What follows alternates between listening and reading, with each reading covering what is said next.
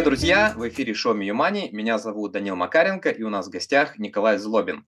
Николай производит, пожалуй, самые известные фотофонари в России, которыми пользуются топовые фотографы, фонари Blaze. А, кроме того, у него есть свой продакшн а, Film Pro. Коль, привет. Насколько я знаю, ты начинал как свадебный фотограф в Омске. Вот. Что пошло не так? Как ты докатился от э, свадебного фотографа до фотофонарей, до оборудования, до продакшена? Так, много вопросов за раз. Всем привет, всем здрасте, рад всех видеть, надеюсь, будет интересно. Хочу сразу поправку сделать, что я не произвожу фонари, я лишь, э, скажем, продвигаю этот бренд. Я один из учредителей бренда и э, ну, занимаюсь его продвижением, насколько это возможно в моих э, ресурсах. Вот. Э, если отмотать очень много времени, ну, точнее, не так много времени назад, то да, я родился в Омске, и там поучился, стал фотографом. И изначально это была свадебная фотография. И чем ее большой плюс, если нас смотрят свадебные фотографы, просто одна простая мысль должна залететь в голову и там сидеть. Это ну, четкое осознание того, что это ремесло, а, что я в этом жанре, чтобы зарабатывать фотографии, да, но это интересно, потому что, по сути, в Омске там рынка не было как такового, то есть никакого ни вкуса, ни стиля. Вот. А я, насмотревшись э, австралийских фотографов, американских, хотел вот что-то изобрести такое новое.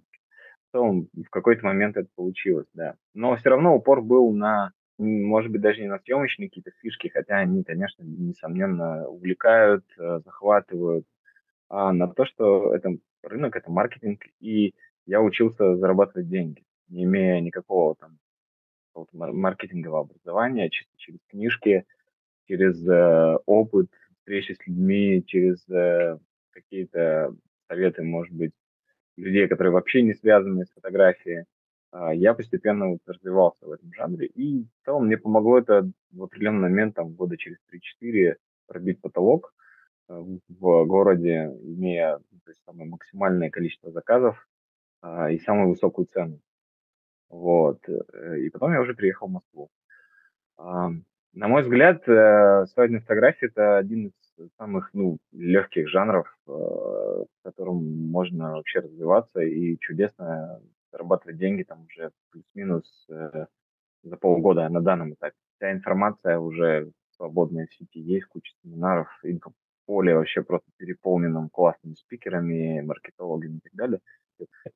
Но самое клевое, что свадебная фотография, если ее рассматривать как э, крутой трамплин э, для дальнейших э, каких-то действий, инвестиций, э, для развития какого-то бизнеса, это очень крутая штука. И когда вы начинаете заниматься там, каким-то ремеслом, я думаю, есть смысл всегда задумываться о том, что, блин, так или иначе, это, ну, э, если особенно там сейчас на, на пике, на коне, в какой-то момент, естественно, все это прекратится. Так не бывает, что когда все вот прям сладенько и, и чудесно, и ты такой у-у-у, купаешься в лучах славы и едешь, гребешь э, деньги лопаты. и, и это помогло на самом деле, потому что, да, я понимал, то есть было классно, э, я там добился каких-то успехов, э, то есть был, побывал в топе, поучил, попреподавал, путешествовал по миру, это мне ну, невероятно классный опыт, который без фотографии у меня вряд ли бы когда-то случился. Ну, случился бы, вот. И в какой-то момент я понял, что ну уже все, уже не так интересно, уже нет того запала, здесь уже ну, практически все понятно и очевидно, скажем, на этом рынке.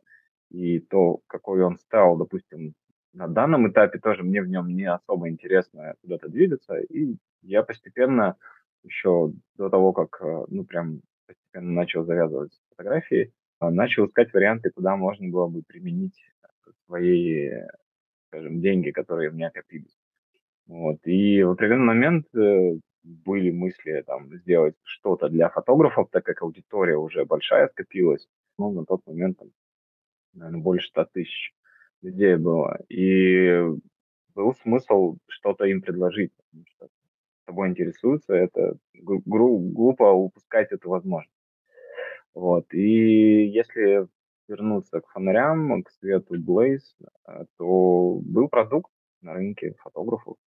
Он был хорош, делали ребята, кстати, из Украины, но он был не настолько качественный, как хотелось бы. То есть идея была крутая, она, ну, скажем, возымела крутой отклик среди народа, э, среди фотографов, но попользовавшись э, подобным советом, я понял, что это прикольно, но это некачественно, и я не могу на премиум свадьбу прийти с таким продуктом. То есть он сильно будет меня дешевить, как ну, вот человека, э, профессионала. То есть ну, это не выглядит как профессиональная штуковина, даже если ты делаешь классные фотографии с помощью. Вот, и для меня было очень важно сделать ну, продукт качественный, который не ломается, во-вторых, который, котором разберется даже блондинка, условно, да, как я, э, скажем, который в технических э, вещах каких-то вообще не соображает. Две кнопки, классно, все, я разобрался без инструкции. А, и чтобы это выглядело прилично, да, то есть чтобы этот продукт был стильненький относительно и вот хорошо упакованный. Вот. И с этими мыслями я вот долго ходил, года два или три, потом нашелся партнер, который, э, скажем, смог реализовать техническую часть. А все, что касается упаковки, этим занимался я. А, ну и продолжаю заниматься. То есть мы сейчас тестируем какие-то новые продукты, вводим какие-то новые фишечки, параллельно запускаем а, фотошколу, YouTube канал раскачиваем, насколько это хватает ресурсов а, в наши неспокойные времена. Ну, потихоньку двигаемся. В целом, пока все клево. А сколько ты заработал на своей первой свадьбе и сколько на последней?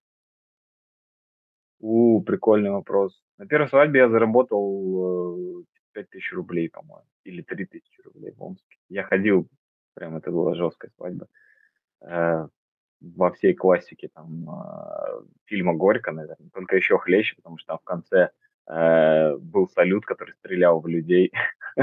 Все убегали от фаеров прожгло платье невесты, там, ну, то есть вот все в таком случае было очень отталкивающе, поэтому мне захотелось это менять, конечно. А последнюю свадьбу я снимал в Италии, э, где-то в районе Милана, и там, в общем, в целом получилось около 4000 евро. Ну, без учета проезда и переживаний. Параллельно еще получилось провести несколько мастер-классов, это было очень классно. Европе и мы на машине поехали. Поездка была прикольно. А, ты продолжаешь зарабатывать фотографии? Вот если я, например, захочу заказать тебе портретную съемку, сколько мне это будет стоить? Я не занимаюсь личными заказами. А, беру крайне редко заказы, только от людей, которые очень давно с мной работают. Это, как правило, семьи где-то такие ближе к западу Москвы, около, около Рублевки, которые, ну, частенько зовут на некие мероприятия. Ну, либо я просто организую съемки. Остальное я, ну, прям стараюсь не брать, просто набираю команду, либо беру под фотографов, и что-то что мне с этого за организацию падает. Вот. Если касается фотографий, то я периодически снимаю в удовольствие какие-то коммерческие заказы, типа рекламы или контента, где нужно для какого-то бренда снять э, под задачу бренда, под рекламную кампанию какие-то фотографии, либо сделать параллельно, то есть продакшн видео и где-то еще фото. Где-то я могу взяться за работу, которая мне, ну, вот, прям стилистически заходит, или, допустим, спорт, и я очень люблю спорт во всех его проявлениях, и за спортивную съемку, именно постановочную для бренда, я тогда вот взял. Сейчас вот, возможно, будет одна съемочка с хоккейным брендом. Мы уже с ними работали, и вот они сейчас новую линейку запускают. Возможно, что-то будет интересно. Сколько такая съемка? я возьму... Слушай, я обычно, ну, то есть, не задирая цену, там, беру около 10 тысяч в час, ну, точнее, не около, около, а вот 10 тысяч в час, это просто моя работа как фотограф. Если там какие-то организационные моменты, там, световики и прочая фигня, естественно, там, смета может раздуваться. А сколько приносит э, производство э, фотофонарей? Это прибыльный бизнес? Слушай, ну, он прибыльный, э, я не буду говорить о цифрах, 300 миллиардов долларов, шучу. Э, слушай, бизнес Э, нормальный, но как бы в разрезе того, что мы пилим это а, на двоих, я стараюсь, по крайней мере, не вынимать из кассы больше там 100 тысяч рублей. Все остальное мы просто реинвестируем, оно уходит на рекламу. Ну, то есть это такой пассивный доход, э, в который, скажем, немного денег мы там в первом этапе вкладывали, а, и в целом получилось раскачать его. Ну, вся сила, сила в бренде. То есть ты можешь продавать хоть носки, хоть еще что-то, но вся сила в бренде. В целом, наверное, прикольно, что у меня есть э, продакшн, у меня есть э, фонари как бренд, есть все-таки еще фотография обучения. А, и мне это помогает переключаться от одного к другому. И в целом где-то, если у нас бывает сезонность и просадки в одном, то в другом у меня, допустим, может быть, наоборот, подъем и сезонность другая. И это помогает переключаться. И советую в целом всем, даже кто, кто чем бы не занимался, параллельно просто искать что-то, почитывать, интересоваться, какие-то, какие тусовочки ходить и ну, какие-то другие направления для себя всегда искать. Расскажи, в продакшене ты чем занимаешься? В продакшене, ну, я его основатель и продюсер. Основном. Я Ну, я имею в виду, какие заказы выполняете, какого рода? Начинали мы со всего, всего подряд. Мы снимали клипы, мы снимали там бэкстейджи, мы снимали какие-то рекламные ролики контентные небольшие, а, снимали мероприятия а там корпоративные и отчетные какие-то. Но потом э, переключились там через э, друзей, а, через там, другого продюсера на заказы, которые связаны с городской средой, с э, благоустройством городов, с созданием мастер-планов, реновацией, туркод.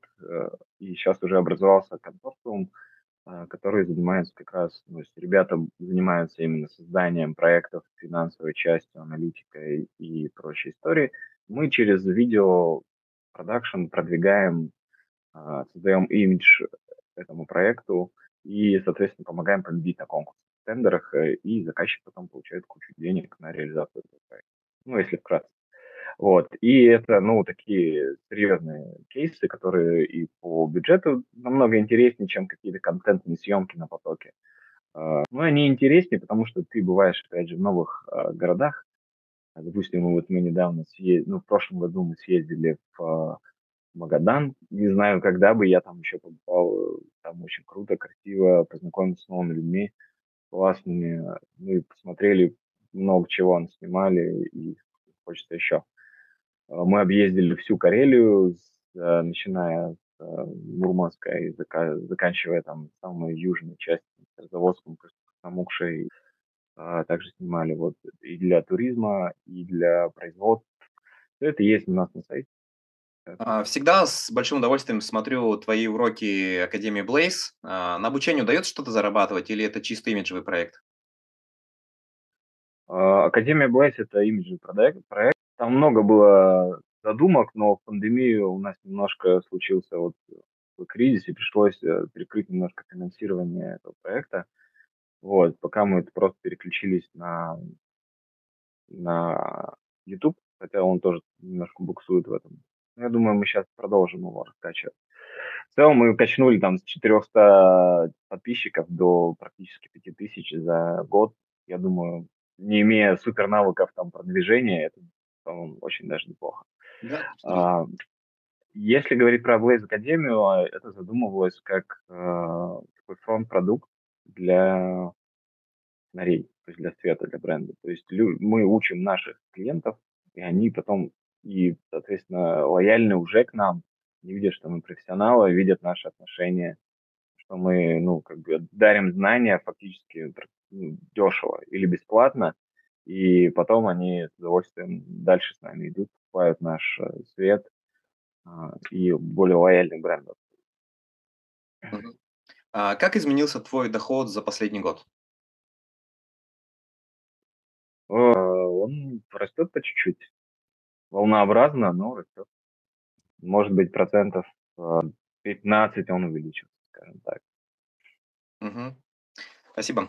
А, вот я простой парень из Омска, может быть, даже фотограф. Что я должен знать, уметь, какие навыки иметь, чтобы увеличить свой доход кратно, в несколько раз? Э, да тут все достаточно просто. Нужно просто уметь э, фотографировать и технически быть э, подковым. Ну, то есть просто уметь делать шаблонные фотографии. Этого достаточно. То есть шаблон на уровне рынка. И иметь базовые навыки маркетинга. Все. Ну, то есть просто уметь анализировать рынок, уметь э, сделать некую смету, продумать цену. И дальше на сарафане можно зарабатывать в любом городе очень просто. То есть в небольших городах сарафан работает гипер быстро, то есть на месяц даже уже иметь полноценные заказы абсолютно хорошие. Есть куча направлений, которые сейчас актуальны. Самое, наверное, актуальное – это работа с маркетплейсами. Must-have вообще это просто самое, ну, не скажу, что легкое, но это одно из самых востребованных, что сейчас можно делать.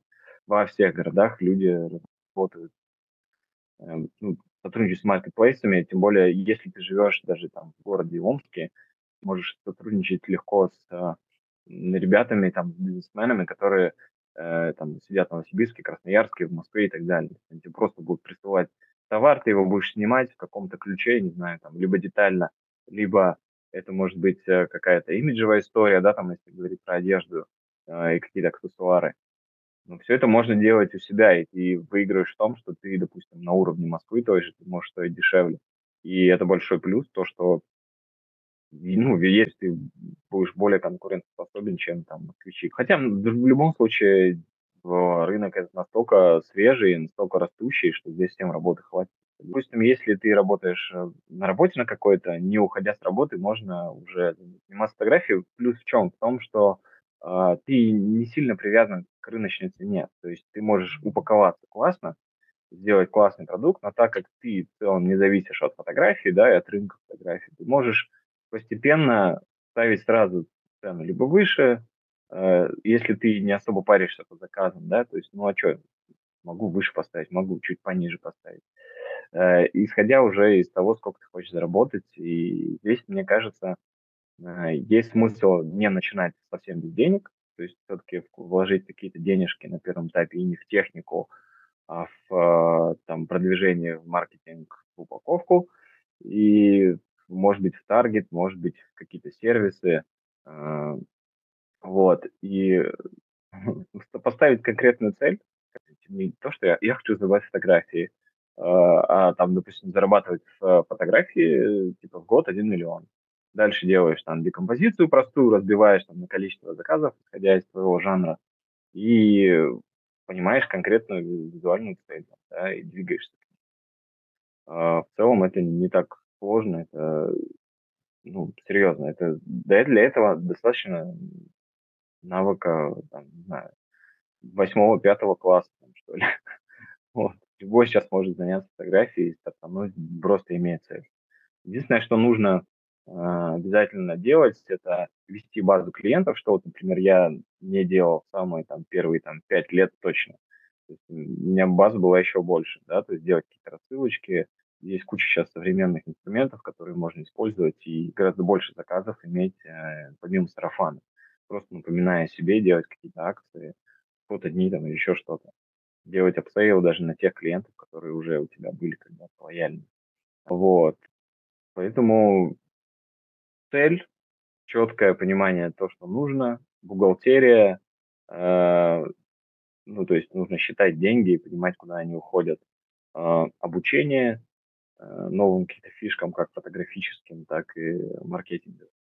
А, тусовка обязательно, если говорить про фотографию, то есть обучаться, тусоваться с такими же, как ты, а, и ну просто делать то, что нравится, наверное, и все. Оно, все это в совокупности дает э, результат вообще Мгм. Спасибо. А, как раз м, ты упомянул а, понимать, на что уходят деньги. А Ты сам ведешь э, семейный бюджет или, может быть, супруга ведет. Вы понимаете, на что а, тратите? А Какие основные статьи Слушай, это расходов? было, это было волнами, так как я такой человек немножко творческий и, скажем, хаотичный, да, то есть я достаточно мало этому моменту уделял времени. Ну, да, вообще, наверное, последний год, вот два последних года я начал по что-то там прикидывать, раскидывать, э, понимать, куда у меня сколько уходит денег. Я не особо то есть, рассчитывал деньги, которые уходят там, на еду, на бензин, на проезды и так далее. То есть я не контролировал. Вот. Все остальное как-то вроде было подконтрольно, я примерно общая цифра какая-то рисовалась в голове. Мы вот в этом году прям сели и составили прям такие прям обязательные таблицы. В начале года поставили там себе цели вы выписали себе чеки на какие-то деньги, вот, и посчитали, сколько у нас примерно падает в год, и примерно сколько уходит в месяц на еду, на какие-то кружки, на детей и так далее. В целом, примерно то же самое, что и рисовалось в голове, так что совпадение нормальное. Да, получается, вот ты говоришь, поставили там какие-то цели там и так далее, получается к, к ним идти? Да, да. Постепенно, по, по чуть-чуть, не так быстро. Я уже в целом давно уже понял, что ну, никакие легкие деньги быстрые, они просто так к тебе не, не, не возникают. Просто нужно так же, вот как когда-то я нашел, допустим, партнера по бизнесу, я тоже ждал там три года. У меня эта идея, она лежала в столе. То есть ее надо сделать. Я о ней очень много думал. И в какой-то момент просто вот волей случая каким-то образом раз-раз и появился человек, который там обладает определенными навыками, которые мне нужны как раз. Да? Мы разделили, э, соединили, скажем, наши навыки. Там кто-то технический, я э, тот, который то понимание стиля на, и маркетинга, и целом получилось. Вот. Но, опять же, все не так гладко, как хотелось бы. Очень много вещей, которые нужно еще осваивать. Вот. Опять же, тоже то, что касается там, розницы, продаж, э, ведения клиентов. На какую статью затрат у вас в семье уходит больше всего денег? Ну, наверное, это какие-то простые вещи, типа там покушать по, на ипотеку и поездить. А в 22 году были какие-то крупные покупки? Вот на что на единоразово больше всего потратил денег? В 22-м нет, но, скорее всего, планируется в этом. А если не секрет, что?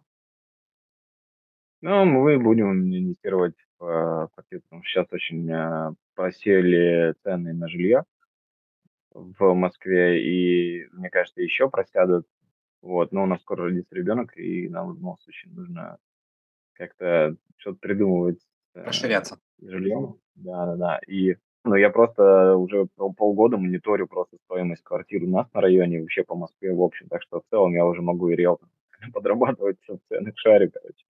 Вот, и я вижу, что там процентов на 20 местами упали цены, и это надо использовать. Вот, я думаю, наверное, еще где-то процентов на 10 точно упадут, если будут какие-то движения там со стороны наших вот этих, вот, и еще каких-то движух мировых. Вот. Но мне кажется, что сейчас очень такое сладкое время, надо этим пользоваться. Плюс банки активно выдают э, деньги, раздают, у них тоже все не прикольно. А, ну, практически все банки просто сыпят сейчас предложениями. Ну, вообще, там, когда мы брали первую квартиру, тоже был, э, не первую, а вторую квартиру. Тоже был кризис, кстати. То есть это была пандемия, у нас вообще не было денег, просто от балды пошли а, Сбер, просто вот мимо, мимо, мимо шли, вот в магазин, магазин супермаркета вышли, зашли в Сбербанк, просто типа, а, давай ипотеку. Просто по приколу. Там, Прикольно. Посмотрели цены, очень дешевые, и нам дали ипотеку на ИП. Вообще никогда такого в жизни не было. То есть на ИП вообще, ну, типа, банки все время такие, фу, ИП, типа, да мы вообще никогда ничего не дадим. Тут раз дали на ИП, достаточно классные там проценты были, мы такие, нифига себе взяли то есть, квартиру в соседнем доме. Вот. Поэтому, ну, я считаю, деньги копятся, надо их куда-то немножко кидать. Где-то, возможно, нам тяжеловато, и мы иногда влазим в долги, да, это честно. Вот. Но в целом примерно пытаемся рассчитывать это и ну, свои силы рассчитывать, страховаться. И часто риск, он он оправдан, он оправдывает себя там год, два, три, и все, и ты понимаешь, что тебе уже комфортно. Плюс такие штуки, они очень сильно выбивают тебя из колеи, ты начинаешь шевелиться, такой, а, блин, типа, надо что-то придумывать. И тогда и рождаются какие-то новые проекты, новые идеи, и это заставляет тебя просто развиваться. Ну, как можно больше себя напрягаешь, и, и рождаются новые проекты. У тебя есть э, другие кредиты помимо ипотеки? А, ну, не, у нас есть вот ипотека и Мгм. Окей, спасибо. Вот. А, у тебя есть э, финансовая подушка безопасности?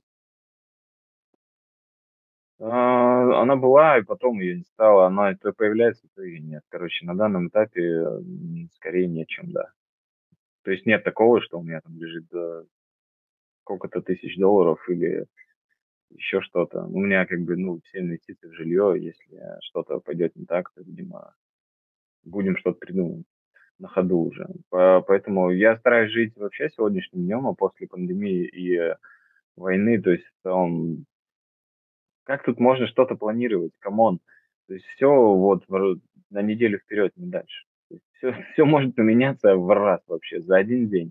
И то, что как бы раньше ты думал, да не, ну это очевидно. Сейчас уже все, ты можешь себе все вообразить, что А как ты относишься к идее финансовой независимости, когда вот можно не работать или заниматься чем-то чисто для души и жить э, на пассивные доходы? Ну, я к этому очень отлично отношусь. Я считаю, к этому нужно двигаться. Но единственное, что я никогда практически не работал на, на дядю. То есть вот так вот сложилось, что как-то вот, а, когда я учился еще там, может быть, в школе, я поработал в магазине продавцом э, в спортивном, а потом я работал что-то типа в сети фотостудии директором. Вот. А, еще не в студии Э, в омской студии, ну что-то типа рекламы. Мы там снимали тоже все от похоронных э, агентств, э, заканчивая там какими-то конторами, типа, которые двери делают металлические. Ну, было, кстати, тоже весело, интересно. Да. А, и все, потом больше я понял, что, блин, мне, мне вообще так не нравится, потому что чаще всего э, на рабочем месте было стрёмно, директор не слушал, то есть меня, то, что я говорю, блин, вот сделайте вот так, вот так, будет пушка, бомба, мы вообще будем больше зарабатывать, и будет круто. Э, то есть у тебя есть план, у тебя есть какая-то вот там зона ответственности, и ты, и все, типа, упарываешься, там, приходишь домой и все забываешь. Ну, короче, неинтересно. И я как-то двигался всегда от того, чтобы быть независимым в целом то есть как бы независимо от родителей, независимо от еще чего-то, кого-то. Ну, я сейчас самозанятый, как типа на бумаге, я там свою квартиру, а продакшн весь на ИП. Мы чистые, чистые в плане там налогов истории работаем. Угу. Сами на себя. Но все-таки это немножко, немножко не та тема, то есть ты работаешь сам на себя, но когда ты перестаешь работать, у тебя доходы сразу исчезают. Вот тут как раз идея в том, что ты типа можешь не работать, и жить с капитала. Вот э, к этой идее. Не, это идеальная история. Не, это идеальная история. Да, это в целом прикольно. Я двигаюсь к тому, чтобы... Ну и сейчас уже так есть. Я, допустим, могу уехать э, куда-то продакшеном, но все равно, то есть там работа с цветом, она будет двигаться. Вот. Она будет приносить мне доход. Э, не все идеально, но вот мы к этому ближе и ближе. Да, прикольно, что у тебя, допустим, ты будешь более свободный в том плане, что ты закрываешь все какие-то свои хотелки, э, и все, и ты об этом уже не думаешь. То есть у тебя высвобождаются какие-то средства, ты их можешь либо там куда-то положить, либо поехать отдохнуть реально в тур какой-то по всему свету и так далее. Это прикольно, это круто, и к этому надо стремиться, как я считаю. Эм, ты сам пытаешься сколотить э, такой капитал, вот, который будет э, работать на тебя? Да, я пытаюсь к этому двигаться. Почитал вот книжек всяких разных. Киосаки почитал, кстати, очень поздно. Все уже давно его прочитали, а я его недавно прочитал. И как тебе? А, вот, ну, прикольно, но лет бы 10-15 назад мне эту книжку. А, прочитал вот «Сам богатый человек в Вавилоне», тоже классная книжка. И, кстати, а, она классная тем, что она для детей хорошо долетает. Я вот дал а, своему сыну десятилетнему почитал ему перед сном, он такой, прикольно. Мы с ним пообщались потом на эту тему, вроде он даже меня понял. Вот, и, ну, я буду стараться прививать именно вот эту модель мышления своим детям, чтобы дальше они работали именно в направлении накопления капитала и потом вложения в него. Чем раньше это произойдет, тем проще потом в дальнейшем будет, я считаю. Нас этому не учили. У нас мои родители это простые, ну, скажем, мама учитель, э, батя ремесленник, да, то есть он там работал на железной дороге, там, строительстве и так далее. Хотя, ну, они, опять же, оба инженеры, да, на советское время. Это 90-е там, выживали как могли. Вот. И меня этому не учили. Мне родители он на работе постоянно были. Мы были в спорте, на улице, вот сами по себе как да. Каким-то образом вот так через каких-то знакомых, знакомых залетаешь в нужные тебе сферы. Ты рассматриваешь какие-то конкретные финансовые инструменты для себя или, может быть, уже как будущий капитал для детей? Какая-то инвестиция в недвижимость. А, у меня есть какие-то акции, но там с них какие-то смешные дивиденды капают. Ну, вообще интересно в плане э, поиграть, наверное, на бирже, вникнуть в эту историю. Но я так понимаю, сейчас не самое лучшее время. Мы с тобой даже общались на эту тему. А, ну, в целом я человек, который привык экспериментировать и привык э, как бы не жалеть э, кэш на какие-то эксперименты. Ну, то есть там положить там 10-50 тысяч в целом для интереса, а вдруг? А что если, ну, то есть для меня это как бы нет такого страха. Ну, много вариантов рассматривал там и с точки зрения крипты, да, там а, тоже общался с разными ребятами, но понял, что это вообще прям неинтересная история, какой-то мрак темный. Вот, и не даже в плане того, что сложно в этом разобраться, а в том, что, ну, блин, здесь попахивает чем-то нелегальным, стрёмным, и я даже не хочу с ним связываться. Ну и как-то, может быть, воспитание не мешает. Я какой-то такой слишком правильный в этом плане. Э, не, стараюсь как бы обманывать кого-то, идти, э, искать легкие пути, легкие деньги. Стараюсь э, чисто на вот опыте, на каком-то нетворкинге, на том, чтобы оставлять некую пользу, совмещать это с творчеством и зарабатывать. А ты считаешь себя финансово грамотным человеком? Э, не, я достаточно финансово безграмотный человек, и у меня плохо с математикой, но в целом я двигаюсь в этом направлении и стараюсь детей учить. Мы учимся одновременно, параллельно. Ну, это на самом деле очень круто. Я тоже своего старшего сына учу сейчас э, финансовой грамотности.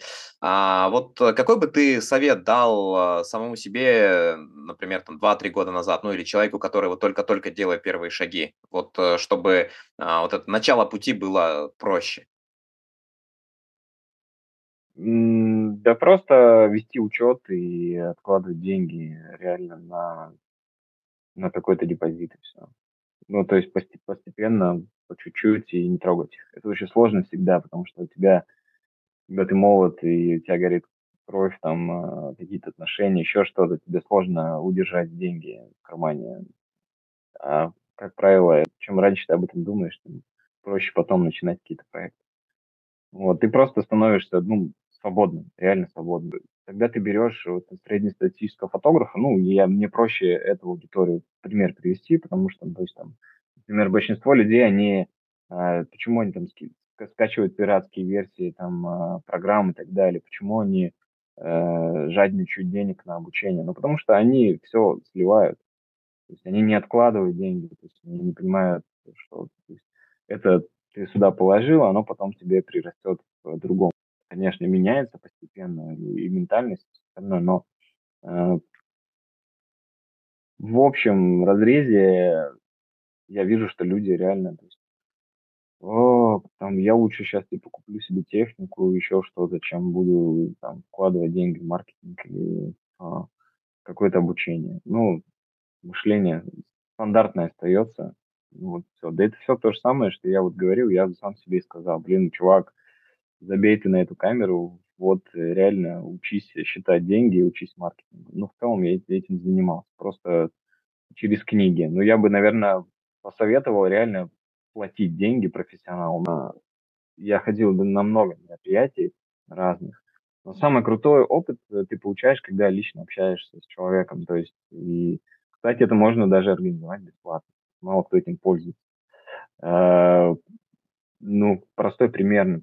Э, была конференция, приезжали топовые фотографы, там в том числе там маркетологи, и я знал, ну, типа, чуваков, в целом есть их контакты там в интернете, они, там, несмотря на то, что они топы, э, можно их, с ними было связаться напрямую, да. Вот, и, ну, я, типа, переборол страх, написал чуваку, говорю, блин, я тебя встречу. А люди часто, которые приезжают из разных стран и разных городов, они, ну, блин, у них не так много здесь там знакомых, а если есть знакомые, то есть они очень часто заняты, особенно в Москве. Вот, и я там договорился встретить, кофеечку попить, э, довести куда надо и так далее. То есть, и вот в этом общении самое крутое, когда ты напрямую с человеком, хотя, казалось бы, там он топ-перетоп, там суперизвестный и так далее, но у него всегда есть время потупить. Э, если он адекватен, то он тебе уделит время. Ты можешь задать ему вообще любые вопросы, э, те, которые ты либо постеснялся бы задать в толпе, да, на самом семинаре, либо это будет просто будет неуместно даже в контексте его лекции. Вот. И здесь можно это оформить бесплатно абсолютно. Если человек приезжает там в другой город, этим вообще must have, этим нужно пользоваться. И, кстати, ну, куча ребят, которые, э, когда я приезжал на семинары, на мастер-классы в другие города, многие этим тоже пользовались. То есть они вообще даже на сам мастер-класс не приходили, но они просто, типа, блин, чувак, когда прилетаешь туда-сюда, может, есть там время чайку попить, да, без проблем, вообще давай. Вот встретились, час пообщались, я уверен, человек выносит из этого намного больше, чем из самого мастер-класса такого. Вот. Было такое, что у меня есть хороший друг из Тюмени, мы с ним познакомились, фотограф. А, он вообще позвонил мне, он говорит, э, типа, привет, там, туда-сюда, можно у тебя поучиться там лично, там, обработке или еще какие-то вопросы задавать? Я, говорит, я твое время оплачу, там, сколько у тебя час стоит? Я говорю, ну, блин, в целом давай, что нет. Короче, мы с ним встретились. Э, ну и в итоге мы с ним очень круто дружим уже там кучу лет. Вот, хотя, казалось бы, там просто вот чувак написал и все, позвонил. Вот. И мы сош, сошлись на том, что мы вообще просто напились пива. Настолько мы были на одной волне. Очень классный парень, на самом деле. И он один из топочек, который фотограф такой, который, ну, просто пробивает тоже ногой любые двери, не останавливаясь. И часто мы сами себя загоняем в какие-то рамки и, и думаем, что а, мир плохой, все, все плохо, типа все топы уроды зазнавшиеся. А на самом деле, когда ты пишешь, э, видишь, что человек-то, блин, приятный. Если он тебе не ответил, может быть, он просто занят, тупо. Вот. У любого супер занятого классного чувака есть время, когда он сидит в аэропорту и просто втыкает в, телеви- в телефон, в книжку или не знаю, пассианс раскладывать. В этот момент нужно их ловить, и, и это вообще не проблема. Поэтому стоит э, относиться к миру позитивом и развиваться, не останавливаться, и больше общаться. И так можно запускать э, супер крутые идеи, проекты. Да, я согласен. Вложение в себя и в свои связи– это, наверное, лучшая инвестиция. А, такой вопрос. Э, какие свои привычки ты считаешь самыми полезными? Да, у меня снова вредные привычки. Я люблю откладывать на завтра. Моя, наверное, самая большая боль. У меня есть единственное, наверное, я не знаю, можно ли это назвать привычкой или нет. Я стараюсь разбивать все на алгоритмы, все свои действия. И эти алгоритмы стараюсь применять э, как в жизни, так и в работе. То есть это какие-то какая-то базовая вещь, от которой ты можешь уже оттолкнуться в сторону. По, по факту ты строишь системы.